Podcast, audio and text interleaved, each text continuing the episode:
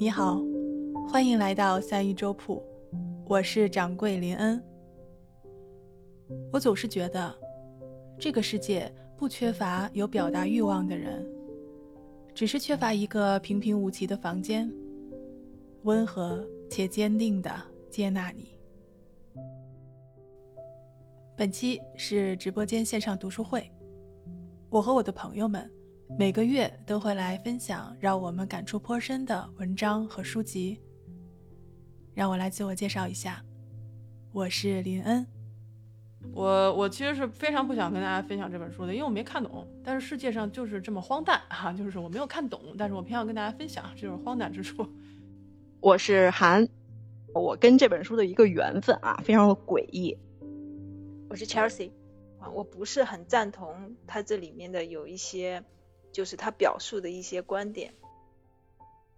本期我们要分享的书目是加缪的《鼠疫》和西西弗斯神话。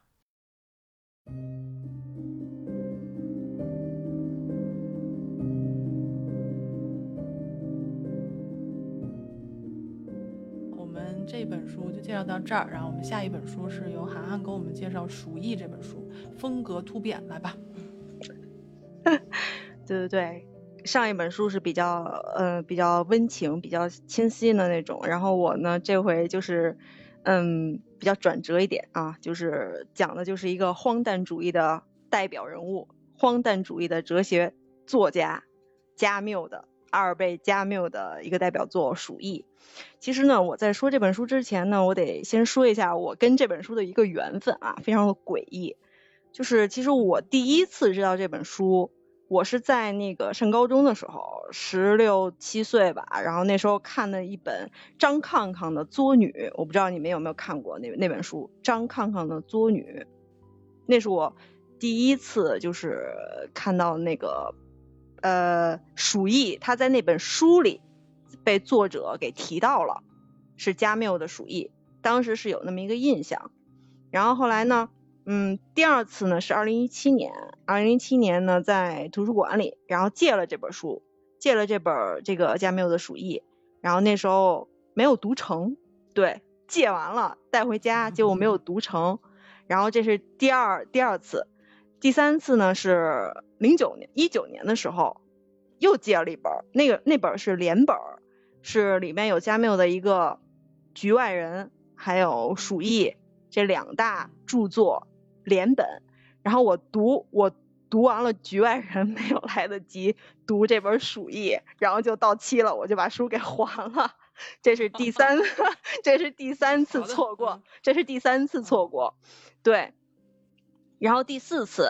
就是这次了，第四次就是这次了。那么我也想到说，嗯，这第四次终于把它读了，但是我觉得这个时期呢，也跟这本书是非常应景的。因为这本书讲的是鼠疫，而我们现在确实是处在新冠疫情之下，所以我觉得也是一种比较应景、比较天意的一种缘分吧。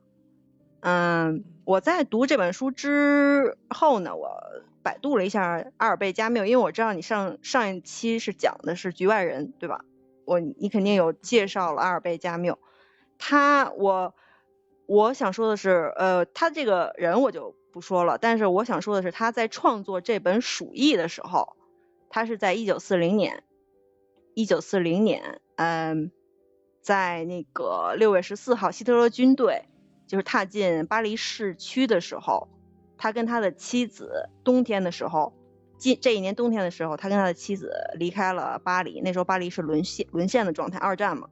后来他来到了阿尔及利亚的奥兰城，在这里住了十八个月。并且在这里教书，然后在这段时生活的期间呢，他写出了《鼠疫》啊，这《鼠疫》的这个发生的背景地就是在阿尔及利亚的奥兰城，但是在这本书里，作者把译者把它翻译成了阿赫兰，然后这座城市呢是在阿尔及利亚滨海的一个法属省的省会，然后是一座非常非常平常的城市。加缪在这个书里写的是，应当承认这座城市本身很丑陋，看上去平平静静，需要费些时间才能察觉是什么东西使它有别于各种气候条件下的那么多商埠。怎能让人想象出一座比如既没有鸽子，也没有树木，也没有花园的城市？在那里，你既看不见鸟儿扑打翅膀，也听不见树叶沙沙作响。总之，那是个毫无色彩的地方。就是，呃，整个的这么一个他，呃，写这本小说的时候，他就把这个，呃，放在了他所在的这个当时生活的这个城市，然后并且说这个城市是实际上是一张是一件是一个非常平常的一个呃普普通通的这么一个城市。那么在这么一个城市下，就是突然一场突如其来的鼠疫。就是打的人措手不及，措手不及。那么在这场鼠疫之下呢，他其实，嗯，加缪是把它写成了一部纪实体小说，就是它是一部纪实体小说，它是呃用一种非常比较平淡，然后比较纪实、比较那个朴素的一种语言吧，然后写了在这个疫这场突如其来的鼠疫之下。然后有一些人物，这些人物都非常的普通，比方说就是像一个那个一直就是奋斗奋斗在这个鼠疫一线的这个大夫叫李鄂，还有一个就是嗯跟这个大夫一直并肩作战的一个普通人，然后呢他是从呃鼠疫开始之后的一段时间，然后就提出了要嗯成立一个防疫小组，然后把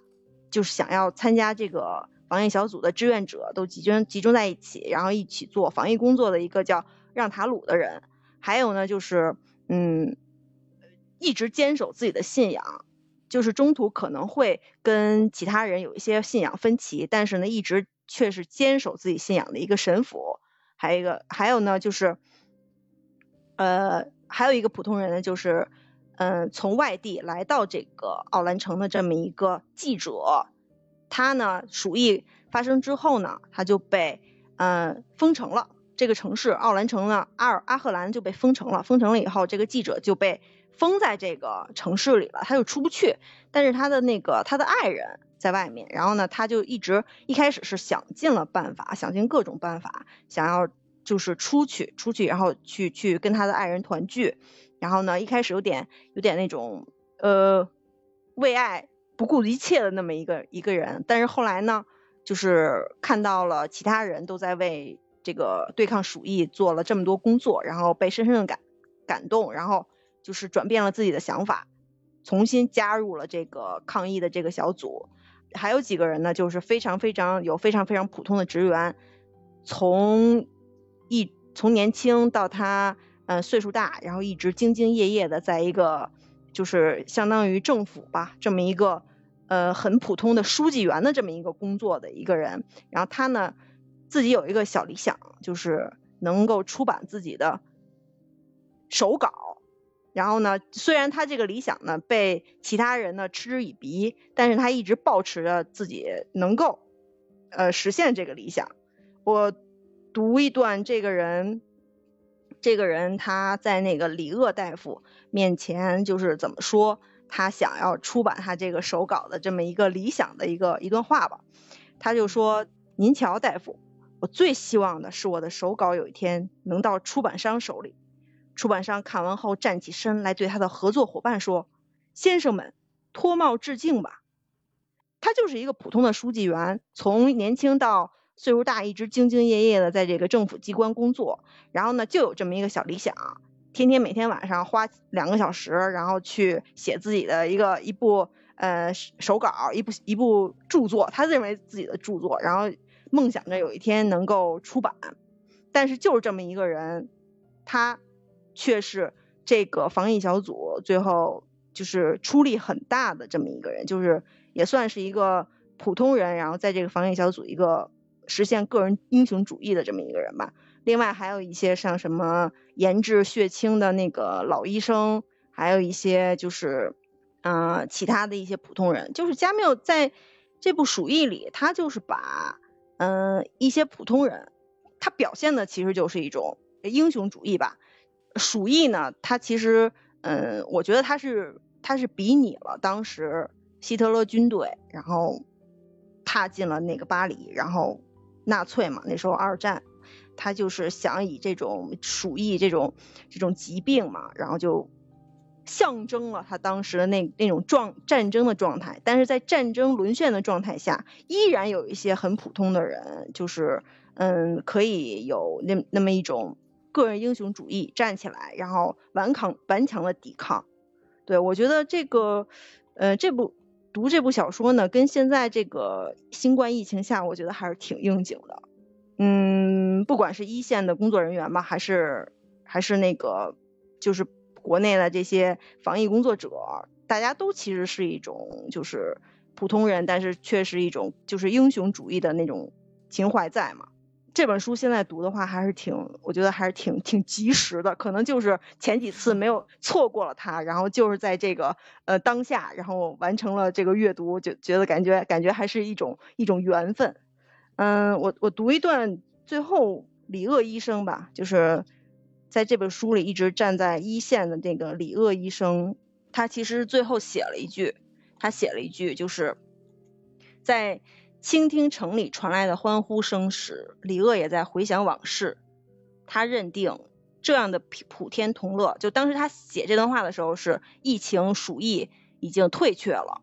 退却之后呢，这样的普天同乐始终受在受到威胁，因为欢乐的人群一无所知的事，他却铭记在心。据医书所载，鼠疫杆菌永远不会死绝，也不会消失，他们能在家具。衣被中存活几十年，在房间、地窖、旅行箱、手帕和废纸里耐心等待。也许有一天，鼠疫会再度唤醒它的鼠群，让他们葬身于某座幸福的城市，使人们在离在离祸患，重新吸取教训。很符合加缪这种冷峻的这种写对对对对对对对对对对，他好像是嗯，他写这部书的时候，我觉得他是没有嗯。比较客观吧，他没有夹杂任何个人情感的这种这种东西，主观的主观的因素吧。他是一般，他就是非常客观，然后冷冷静的视角来叙述，所以他是他是这部书是一部纪实体小说，然后从很普通的这些人身上，然后唤起了就是所谓的英雄主义，英雄主义，然后鼠疫呢代表了他他一直提倡的那种荒诞。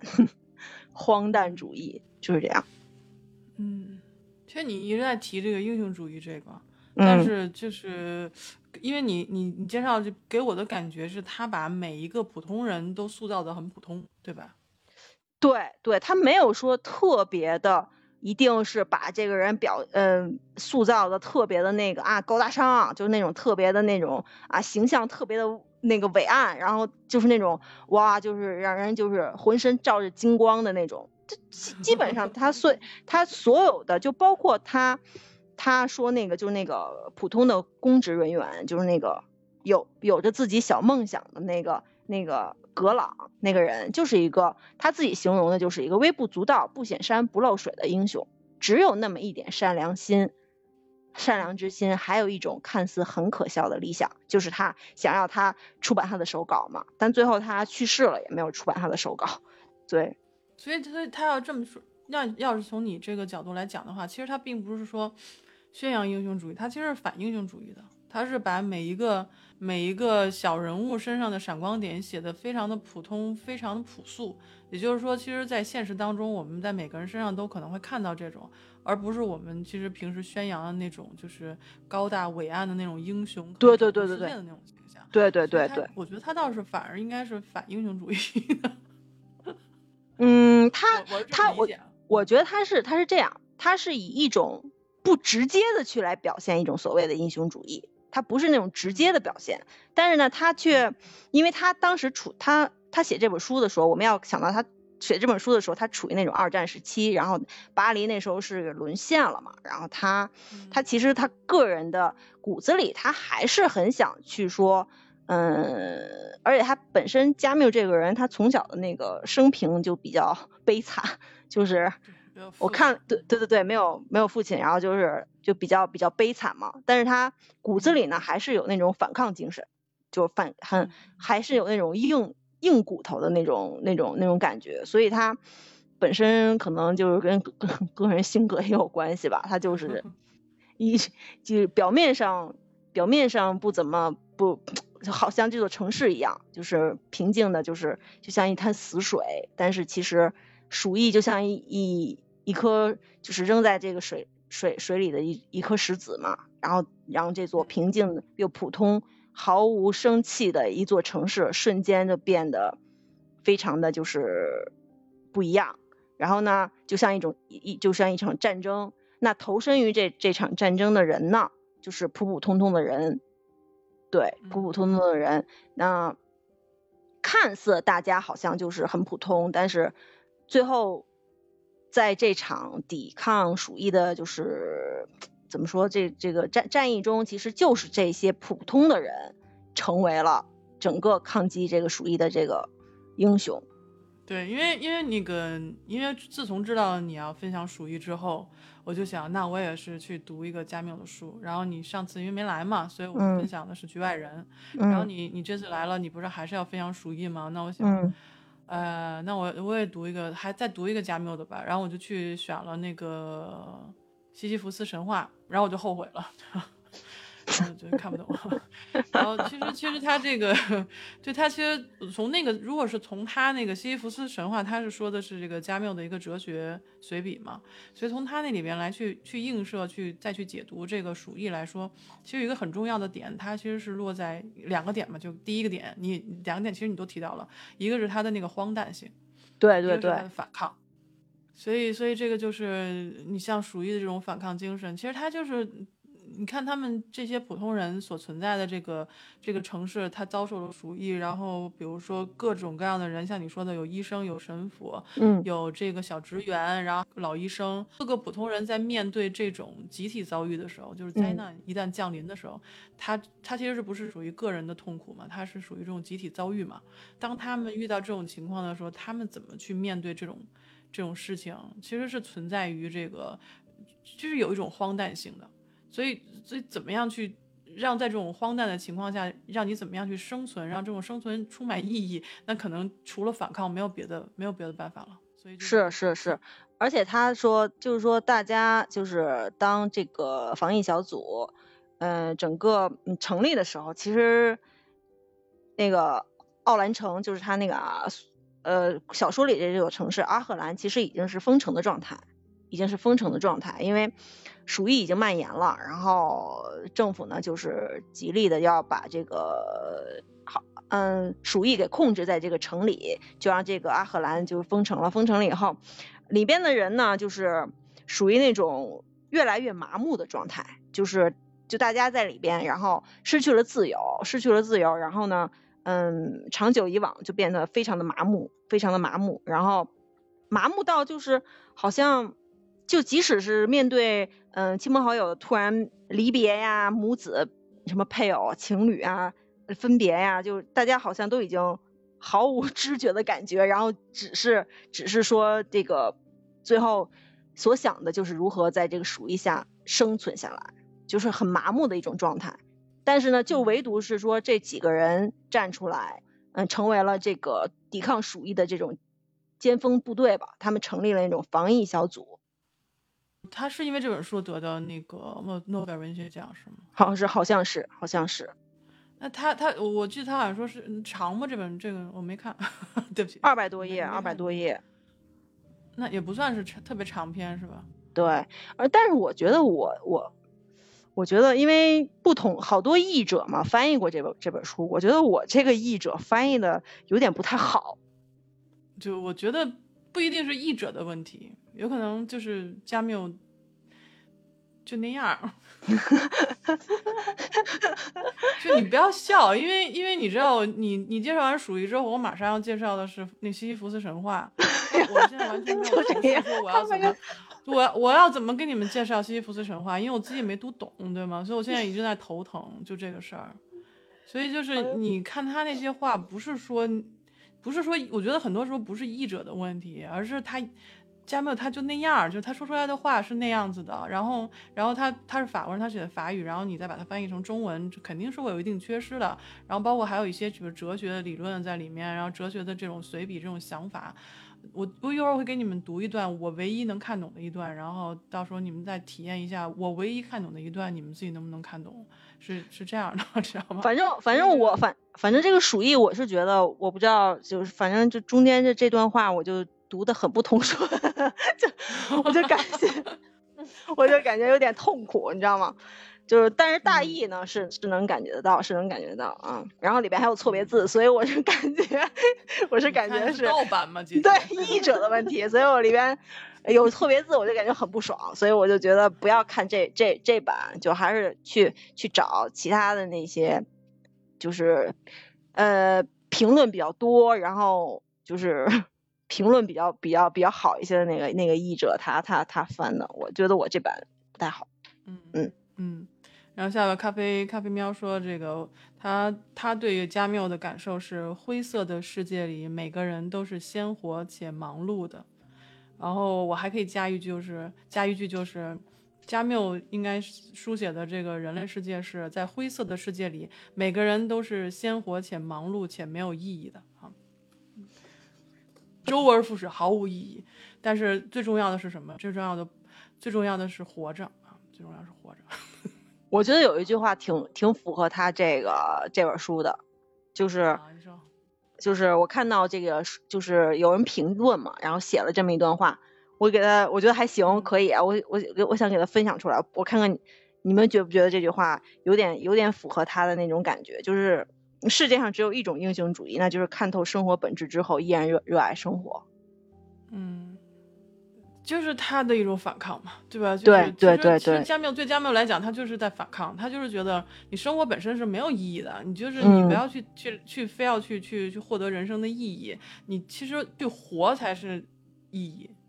嗯，就是你多去经历，就去丰富的去经历你的人生去意义。就像那个他写的那个西西弗斯神话，就是说西西弗斯不就是一个对吧，推着石头。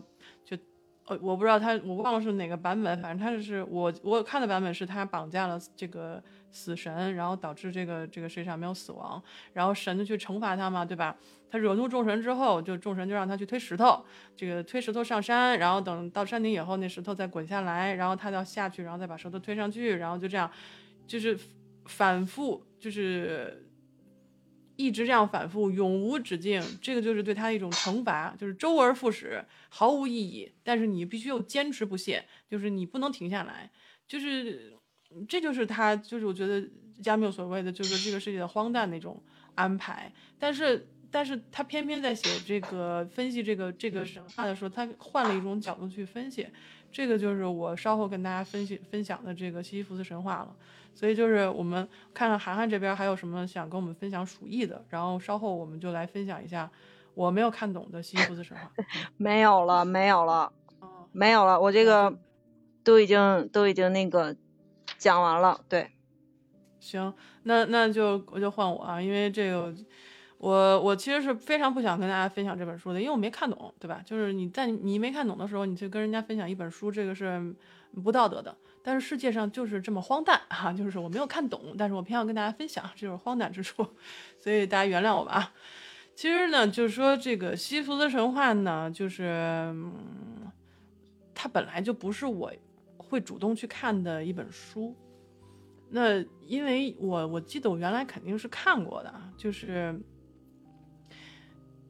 我因为我记得当时咱们在那个聊那个。第一第一季嘛，第一就第一期我们聊那个叫叫什么来着？就是涵涵说的那个那本书叫《人间失格》，是吧？嗯，对，《人间失格》。第一期聊人对《人间失格》的时候，我提到加缪的一句话，就是他说：“真正严肃的哲学问题只有一个，那就是自杀。”然后我我当时就是想起这句话，我为什么能想起这句话？我很怀疑是当时我看到了这句话之后就把我劝退了，因为这本书是那这本这句话是西西弗斯神话的这个《荒谬与自杀》里面的第一句，应该说算是它的开篇第一句，他就讨论了一个这个荒谬与自杀的问题。所以那个时候我就觉得，我我如果是大学的时候去看的时候，那时候。我我应该不会去看一个人用哲学的这种角度去跟我分析那个自杀的这个问题，所以我可能就没有看。那为什么我还要看这本书呢？就是对啊，因为我们今天要开这个就是读书会，然后我还想分享一个加缪的这个故事，但是《局外人》我上期已经分享完了，然后我就我就想，嗯，反正时间也很紧啊，那我们就就看一个稍微短篇一点的《西西弗斯神话》吧。一声叹息，我没看懂。所以，对我真我真的是没有看懂，但是我其实还是想跟大家分享一下我看懂的部分。我看懂的部分是什么呢？他其实跟你是这本书是分享了一个，就是你你这个世界是荒诞的，因为加缪他所所阐述的这些全部的这些理论，他其实都是分分享的一个一个就荒谬这个呃。应该这么说，应该说西西弗斯神话是非常全面，然后完整的且清晰的。对他认为是清晰，但我没有读懂的，就是且清晰的表达了荒诞哲学，就是他一直向大家去阐述的这种这种哲学这种哲学观。然后他觉得你当你面对一个世界，是一定要有一种态度的，而这种态度其实分为三个层次。然后他就讲了一下这个。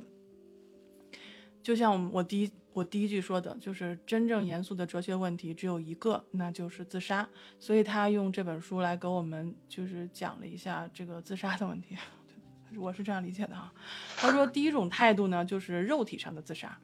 因为因为生活和世界都是很荒诞的嘛，你摆脱不了，你怎么办呢？你就就自杀呗，对吧？你就从肉体上终结自己，但是这种终结是没有解决问题的。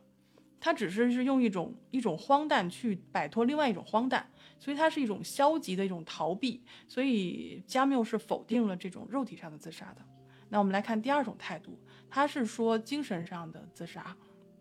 是在精神上进行一种逃避，就是逃避现实嘛。就举例，就是说，比如说你去寻求宗教的庇护啊，然后从这个精神领域里。呃，在精神领域里，从现实面前逃避开，然后就是你会去追寻上帝、追寻来生、追寻彼岸啊，追寻天国啊这种。所以他自己在这方面阐述的时候，他是觉得这种其实是一种自我理性的一种自残，所以他也不，他也去否认了这种自杀。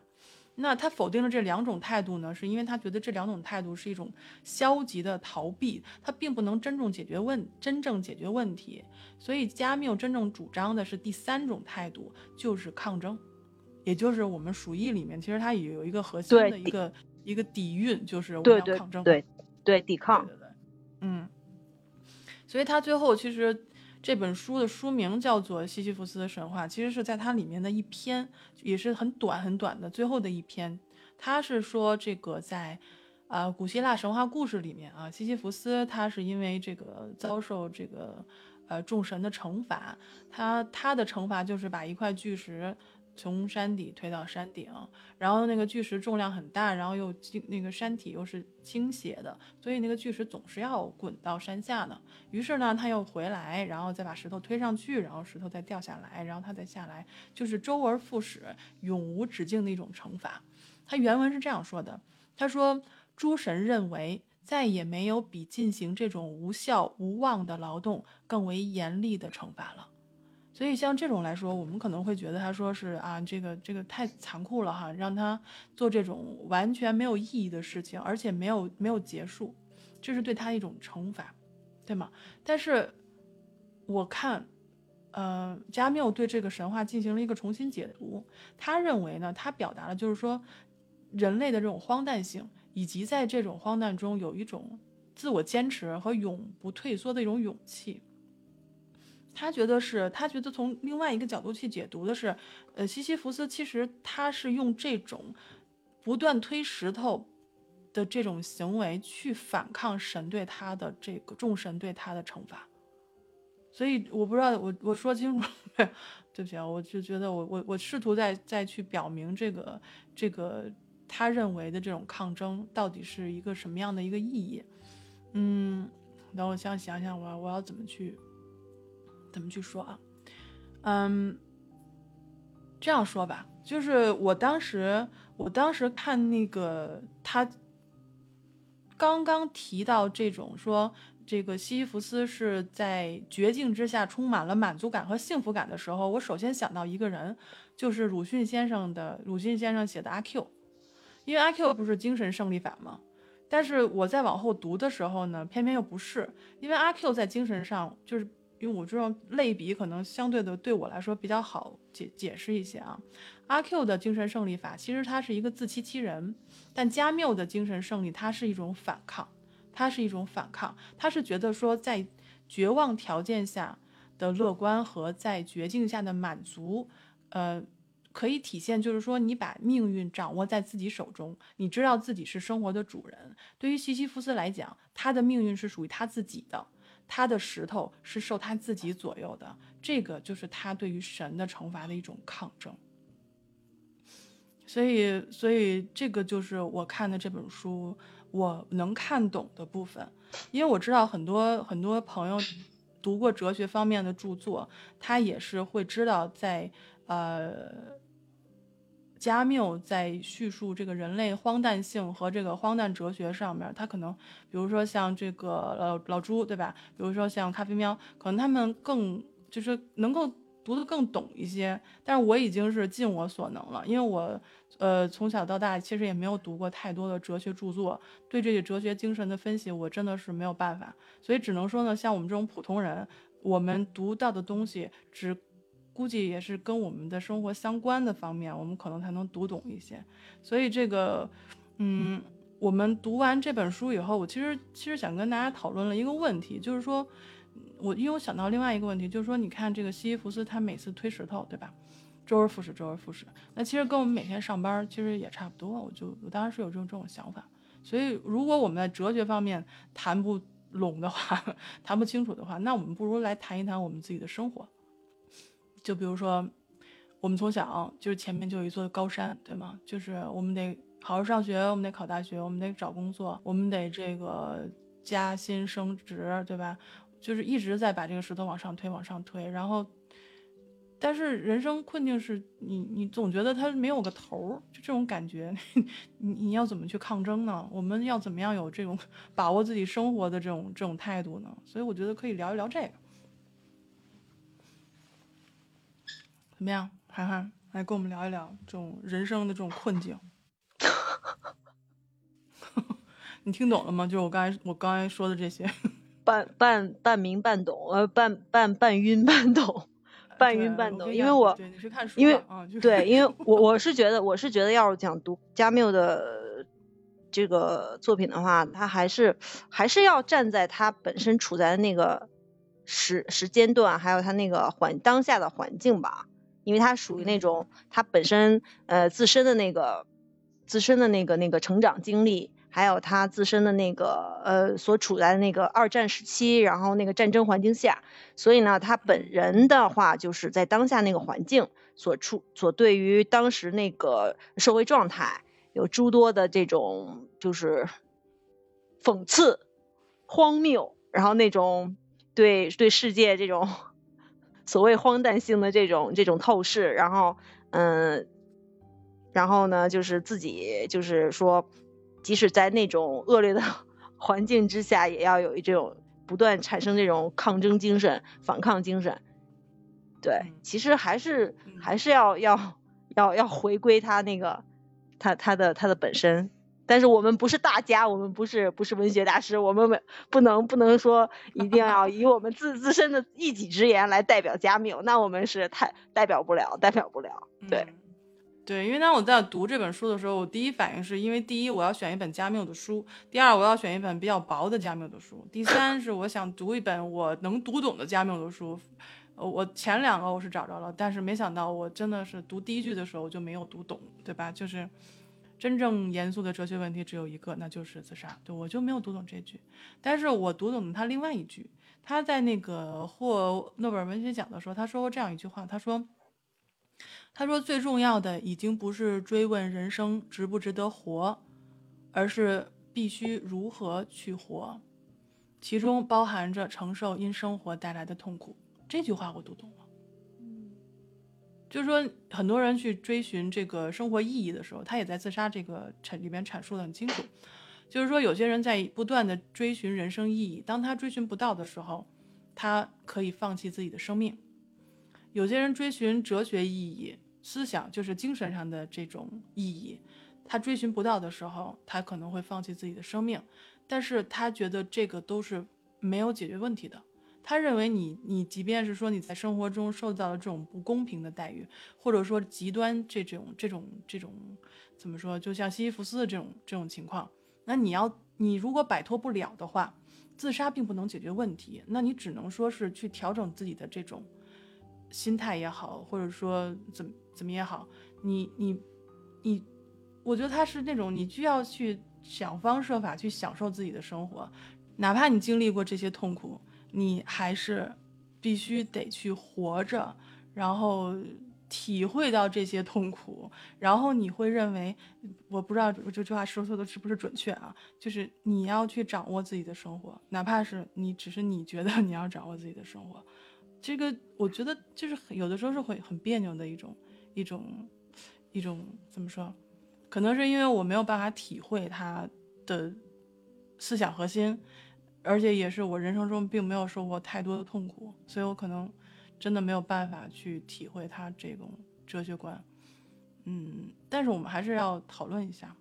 嗯，那如果这样的话，我就觉得就是可以把把加缪，然后跟那个太宰治这两个这两个那个文学大师，然后做一个对比。你看啊，那个像加缪，他是那种他的生生平嘛，然后从小就是属于比较比较凄惨，然后。嗯，父亲很早就去世了嘛，然后他就跟着母亲就是四处漂泊，然后就是成长的经历就肯定跟太宰治是没有办法比。太宰治呢，他再怎么说他是从小也算是比较的是衣食无缺的那种那种那种那种环境下，嗯，成长起来了。但是这两个人，即使他们的。生长的环境和生生出生的那种背景、成长的经历是完全不一样的，但是他们在他们的文学著作中所反映出来的对当下他们所处于的那种呃时代、那个环境，所要对这个世界所所透视看透的东西，已经反映出来的东西就完全不一样的，完全相反。你看太宰治，他的那个人间失格丧成那个样子，我觉得就 就就。就是 丧成那个样子，但是你说，嗯，加缪他是处于那种，就是他整个经历也也是比较比较悲惨，然后又是呃，他完成鼠疫，然后是在那种二战时期巴黎沦陷，然后那种那种战争时代，战争时代，但是他依旧在他的文学著这个作品当中，他是反映出一种呃抵抗精神。对，还是有有那种抵抗精神在，但是蔡宰治完全就是丧到底了，就是 我我我我想抵抗，但是我又不相信这个世界能让我我所能抵抗，我所能那个抵抗成功的，所以就就丧到底了。就这两个人是，你就可以完全就可以来拿来来来他们两个来来进行一个对比。对，嗯，因为这两个这两个人的这个这两位作家的我文学就这个书我们都有分享过，但是我觉得。你刚才说这个，我想起原来我们在谈那个这个人间失格之后，你分享了一个这个雪夜故事里面的一片对，对吧？记得记得记得，还是很向往，还是很向往美好和是和希望的。对，是这个，你看，你看加缪，他其实所有的像什么，你刚才分享的《鼠疫》和我上期分享的这个《局外人》，局外人，其实他依旧在里面是存在于希望的。存在于希望，存在于抗争的，就是就是，我觉得其实他们两个虽然说经历不一样，而且都是属于这种，你知道，呃，都没有脱离开希望这个词，还有这个对，但是一个是敢，一个是不敢。你看那个那个太宰治，他在那个呃《雪夜的故事》里，他就是嗯。我分享的那个就是他《雪月故事》里的那种故事中的故事，他讲的那个故事，最后停留在他眼球里，就比较他有点那种浪漫，用使用那种浪漫唯美的那种那种写法的，最后停留在他眼球里的依旧是一种很美好的那种全家团聚的那种光呃温馨的景象。对他，所以他内心深处他还是希望有这种美好在，但是他又不敢去碰触，就是所谓的那个那个。呃，他那个人间失格那句非常著名的什么胆小鬼，连那个幸福什么都都会受哦伤，对对呃，对对那那个那那那句话那句话，对，对，所以所以我们我们先把那个太宰治放一放，嗯因嗯为因为那个怎么说，就是因为我突然想到一个一个点，就是我觉得如果真要把太宰治跟加缪放在一块儿比，虽然没有什么。就是他，因为他们两个不是不同风格，但是我觉得，在我们看到这两本书、两个故事之间，我觉得加缪他是一个非常冷峻，但是他又富含就是他很很温柔的一个人，就是对对对对对对，你知道，他就是他很清醒，然后他又很真诚，然后很很温柔，但是他的写作风格是那种非常冷峻的，就是非常理性的，嗯，但是又不失温柔的。我觉得对对，就就跟他的那个文字一样，平淡理性，然后又呃又那个就是客观，但是你读他的文字又能从中感觉到一种怎么说呢，字里行间透露出的那种这种人与人之间的那个就所谓的反抗精神、英雄主义，就是那种嗯很还是能感受到感受他感受到他通过文字来表现他内心的那种那种那种东西。嗯。然后，然后我不得不提一个一段，因为他虽然是很很温柔、很冷峻，但是他他可惜他就是很年轻就去世了，而且他是在这个嗯开车的时候，对车祸这个下雨，然后路滑，然后汽车就撞在这个路旁的树上，然后加缪被抛出抛向后窗，然后脑袋就是穿过玻璃，然后颅骨被呃破裂，脖子被折断，然后当场死亡的。但是他自己曾经说过这样一句话，他说：“在我看来，没有什么比死在路上更蠢的了。”所以这个就是他自己说过这样的话，然后就安排他一个这样的这个方法去世，然后就是很很讽刺，然后也觉得很、呃、太荒诞了。但是你你你再想想这个事情，好像又觉得什么命中注定就是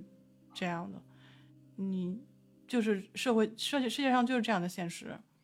他就是。嗯，他不说嘛？他说这个所谓荒诞是指非理性和非清楚不可的愿望之间的冲突，然后就是就是这种冲突，就是这种落差，就是你往往理想跟现实之间存在着很大的落差，然后这种落差就是他指出这种社会的，就是世界的这种荒诞性，但是刚好他就是以他自己的生和死来证明，就是其实就是证明了世界的一种荒诞性，这就是我们的加缪，膜拜一下吧。我我没有看懂，但是我觉得我我我觉得我还是，但是从他这个我没有看懂这件事情，我觉得怎么说呢？就是我我我意识到自己从小到大一种缺失，就是在哲学著作方面，我们基本上没有看过太多的哲学方面的书，至少我是这样。我不知道你们两个是怎么样。没有，没有，所以这种缺失，我们我们是不是应该想办法给它补上？就是因为可能大家都觉得这个哲学无用，然后考试你又不考，对吗？上学也不教，你为什么要去看它？但是事实上，我觉得还是应该有有必要去读一下。我觉得可应该把这个，就说哪怕我们没有办法说读太就是深奥的这些东西，但是我们不能说因为我们原来这种体制教育体制下，这个东西不教不学，然后也不考，我们就缺失这个。我觉得还是应该，还是应该去这个去读一下。所以就是虽然很难懂，但是我觉得，呃，怎么说？可能我们在这读书会不便于分享哲学方面的著作，因为毕竟我们自己可能读不懂，然后也分享，呃，将会是一场灾难。所以这个不光是我们吧，我觉得呼吁这个咱们在直播间的朋友们，包括听我们节目的朋友们，如果你们对于这个哲学方面没有接触过，我建议至少要读一些比较，呃，我们就是怎么说入门的书籍，入门的书籍。因为我觉得，因为之前我我跟另外一个小哥哥在我们直播间，我们谈过哲学的这个事儿。他说你应该读一读哲学方面的书，哪怕是入门方面方面的书，它会让你有一种更新的视角去看你你所在的这个世界。所以我觉得，我觉得我可能下个月吧，会会把这个提上日程，去读一读这些入门的这些书籍。或许我觉得，在我们之后的这种读书会的分享上，可能会有一些新的想法呢。然后也也也希望大家都能想办法读一读，我觉得我觉得会有帮助。要不然人生缺失，对吧？人生要需要丰富，对吗？人生最重要的是活着，然后怎么样丰富的活着？所以我们应该去读一读哲学方面的著作。然后好吧，然后最后我们我来给你们读一段，我之前跟你们说过，这本书折磨我，我也要折磨你们，所以我读一段我认为自己读懂了的一段，然后分享给大家。然后我们这期结束读书会，无论你们有什么样的想法，都可以忍着，我们可以，我们可以以后再说，因为我相信读听完这段以后，估计应该没有人回答我的问题了啊。来，他这段是这样写的：树，我知道有嶙峋的表皮，水。我能品尝它的味道，那草木的清香与夜晚的星斗，那身心放松的晚上，我怎能否定这个世界呢？它的能量和力量，我都可以感觉得到。然而世间的所有知识都不能向我保证说这个世界是我的。你向我描述它，并教我给它分类，你列数它的规则。在我渴求知识时，我承认这些规则是对的。你拆分它的结构，于是我的希望增加了。最后，你教给我说，这精彩纷呈、色彩斑斓的环宇可以被还原为原子，原子又能被还原成电子。所有这一切都不错。我等着你继续说下去。可是你又告诉我，有一个看不见的行星系统。电子在万有引力的作用下绕着一个核转动。你描绘了一个图像，为我解释这个世界。这时，我发现你已被还原成了诗意。我永远也不会明白。我还有时间气愤吗？你已经改换了理论，于是教给我一切的科学以一个假设告终。那清醒的开创人。以比喻收尾，那种不确定性成了一件艺术品。我还有什么必要做这么多努力呢？群山柔和的线条与夜晚之手对我那颗困扰之心的抚摸，教给我更多。我又回到了最初。我认识到，如果通过科学我能掌握各种现象，并一一加以列数。我就不能同样的领悟这个世界。当我用手指勾勒出世界的所有起伏后，我就不能再进一步了。而且你给了我一个二选一的题目。选项一是一个可以确定的描述，只是什么也没有教给我。选项二是一些假设，据称可以授予我知识，却都无法确定。我对于自身，对于这个世界都感到陌生。我有的只是在自我肯定之后又迅速自我否定的思想。我只有不再去了解，不再去生活，才能得到平静。对于征服的欲望，遭遇了阻挡他进攻的墙。这是什么状况呢？有愿望就意味着引出多个悖论。万事。都以这种方式被安排，目的是形成由不经思考、不加用心和选择死亡产生的受荼毒的平静。好，我读完了，大家慢慢体会吧。这个是，这个是我最先读懂的一段，然后我以为自己读懂了，然而我发现也就只有这一段我稍微读懂了一些，所以，嗯。大家共勉吧。我们在这个知识体系里有诸多的这个这个叫怎么说？呃，缺失。嗯，我希望我们可以经过我们的后半生，稍稍补足一些吧。好吧，你们两个还有什么想要对我安慰、安抚一下的吗？你读懂辛苦这段，我完全没听懂。辛苦你了。对，所以，我我也是鼓励大家去看一下这个西西弗斯这个神话啊，并不是因为我受了他的荼毒，然后就要大家跟我一起受罪，而是我觉得第一，它里面还是有，因为每个人的生活经历是不一样的。当你看到这些，嗯，尤其是比如说你你你读过哲学或者没读过哲学的，你当你看同一篇文章的时候，你一定有不同的有不同的这个想法。然后，尤其是哪怕你前面读不懂，就是关于自杀的这种分析你读不懂，去看一下西西弗斯的最后一篇，他对于西西弗斯这个神话的这种解读，其实我觉得是对我们生活的一种怎么说，嗯，提醒，就是在我们追求这种意义的时候，我们可能。已经忘却了我们本身生活的这个到底我们要怎么去享受这种生活？就比如说我们之前提到的这个闪闪发光的人生，它里面说的三明治，对吗？其实三明治就是在我们生活中已经在冰箱里取出的那些什么土豆沙拉呀、黄瓜呀、生菜呀、什么可乐饼啊，这是我们生活中最丰富的地方，也是最平凡的地方。不要忘记这些平凡，而去去追逐那些可能，呃，我们永远追逐不到的那种山顶。呃，我觉得就是归结一下我们今天所介绍的这这三本书吧，就是，嗯，你看，闪闪发光的人生教会我们这个人生怎么说，嗯，平淡平淡中的细微点滴中可以感到到幸福。如果你感觉到幸福，其实是一种珍贵的能力，所以可以请大家一定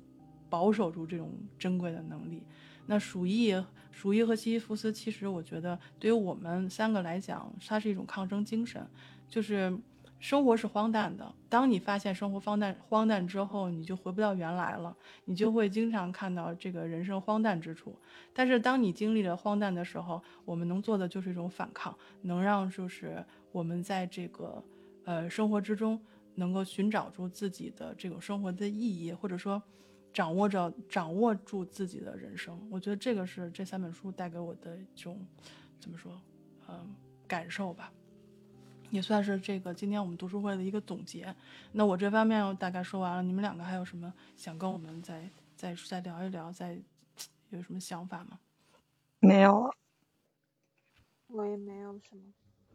好的，那我们那个今天的读书会我们就录到这里，也感感谢大家一直在公屏上跟我们进行互动啊。虽然这本书对这个对我们分享的这，尤其是我分享的这本不是特别的透彻，但是我会努力的去再把它看一遍，然后可能经过这个。之后，对于哲学方面这种基本入门书籍的阅读，我可能会有更多的想法吧。到时候我们随时就跟大家在直播间里分享。也感谢大家今天的这个参加，然后谢谢涵涵，谢谢 Chelsea 的这个跟我们的分享，谢谢大家。感谢你收听到这里。如果你喜欢这样的分享，欢迎在下面留言。如果你想加入我们。可以发私信给我，或者到三鱼粥铺直播间找我。我的直播时间是北京时间每天下午七点，我准时恭候大家的到来。我是林恩二二幺赫兹，咱们下期见。